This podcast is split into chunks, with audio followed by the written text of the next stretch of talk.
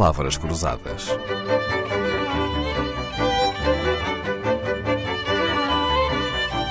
Porque quase tudo é uma questão de semântica. A professora Margarita Correia é presidente do Conselho Científico do ILP. O ILP é o Instituto Internacional de Língua Portuguesa, uma instituição que faz parte da CPLP, Comunidade dos Países de Língua Portuguesa. E há só uma língua portuguesa ou há várias, tantas quantos os países da CPLP, professora Margarita Correia? Há uma língua portuguesa uh, que é falada nos países de, de língua portuguesa, de língua oficial portuguesa, especialmente nos países de, nos oito países que são Angola, Brasil, Cabo Verde, Guiné-Bissau, uh, Moçambique, Portugal, Timor, é? Timor-Leste. Uhum. Uh, eu digo sempre assim por ordem alfabética, ah. que é como dizem os, o, as pessoas do, da CPLP. É uma, claro, claro. É uma, então, quando nós dizemos, claro, quando nós dizemos português do Brasil, estamos a dizer um erro, é isso?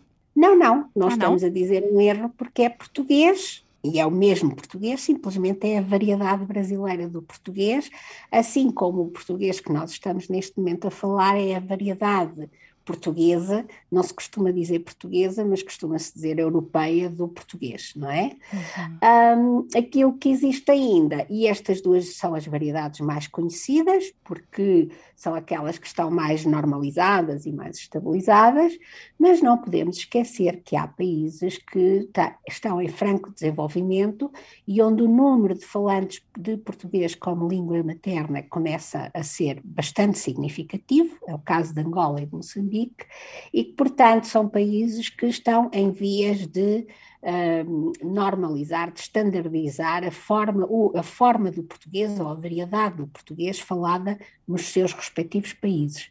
Isso é muito mais claro com Moçambique, que tem estado, uh, tem participado em projetos de standardização do português de Moçambique e, tem trabalhado bastante na descrição desse português, mas uh, também vai acontecendo mais ou menos por, no, em outros países de língua portuguesa. Então, fazendo aqui uma síntese, um resumo desta aula, a língua portuguesa é só uma, tem várias variantes, certo?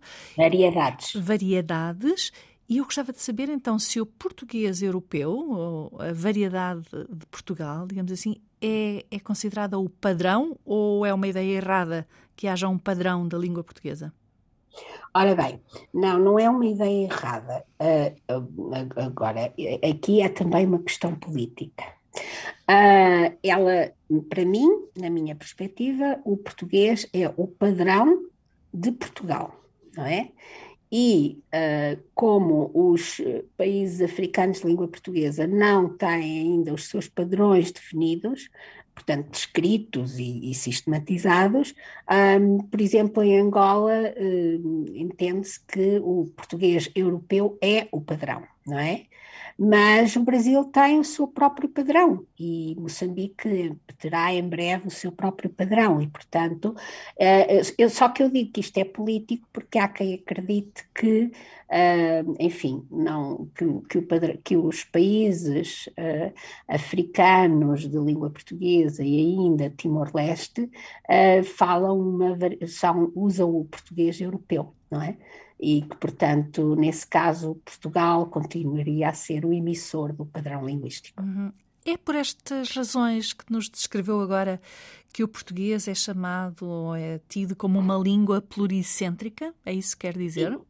Sim, uh, o português é uma língua pluricêntrica, como uh, a maior parte das línguas uh, que, europeias que tiveram, fizeram colonização.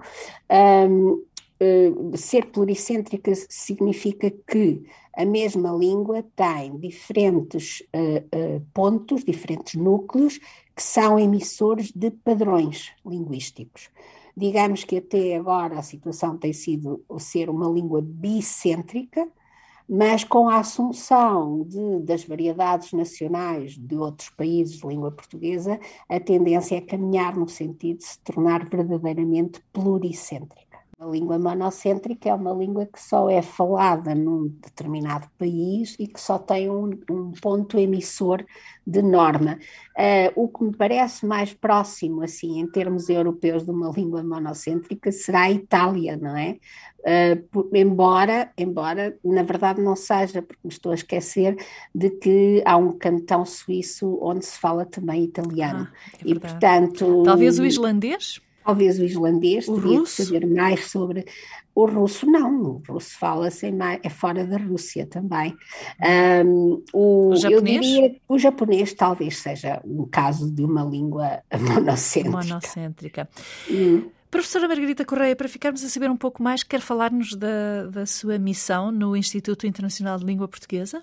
A minha missão é, é, a missão dos intervenientes no Instituto, que é um, fazer os possíveis, fazer o melhor que são capazes para uh, promover a língua portuguesa, desenvolver a língua portuguesa e promover e difundir a língua portuguesa no exterior, de forma que ela se torne uma língua uh, mais forte, mais apreciada uh, e, mais, e digamos assim, mais capaz de responder às necessidades dos seus falantes. Margarita Correia, obrigada por ter vindo ao Palavras Cruzadas. Já a conhecemos eh, de ouvir nas páginas de português, outro programa da Antena 2, aos domingos, ao meio-dia e meia.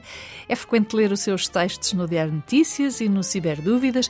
A professora Margarita Correia é doutorada em Linguística Portuguesa pela Faculdade de Letras, onde é professora auxiliar e, neste momento, coordena o mestrado da língua portuguesa como língua estrangeira ou língua segunda.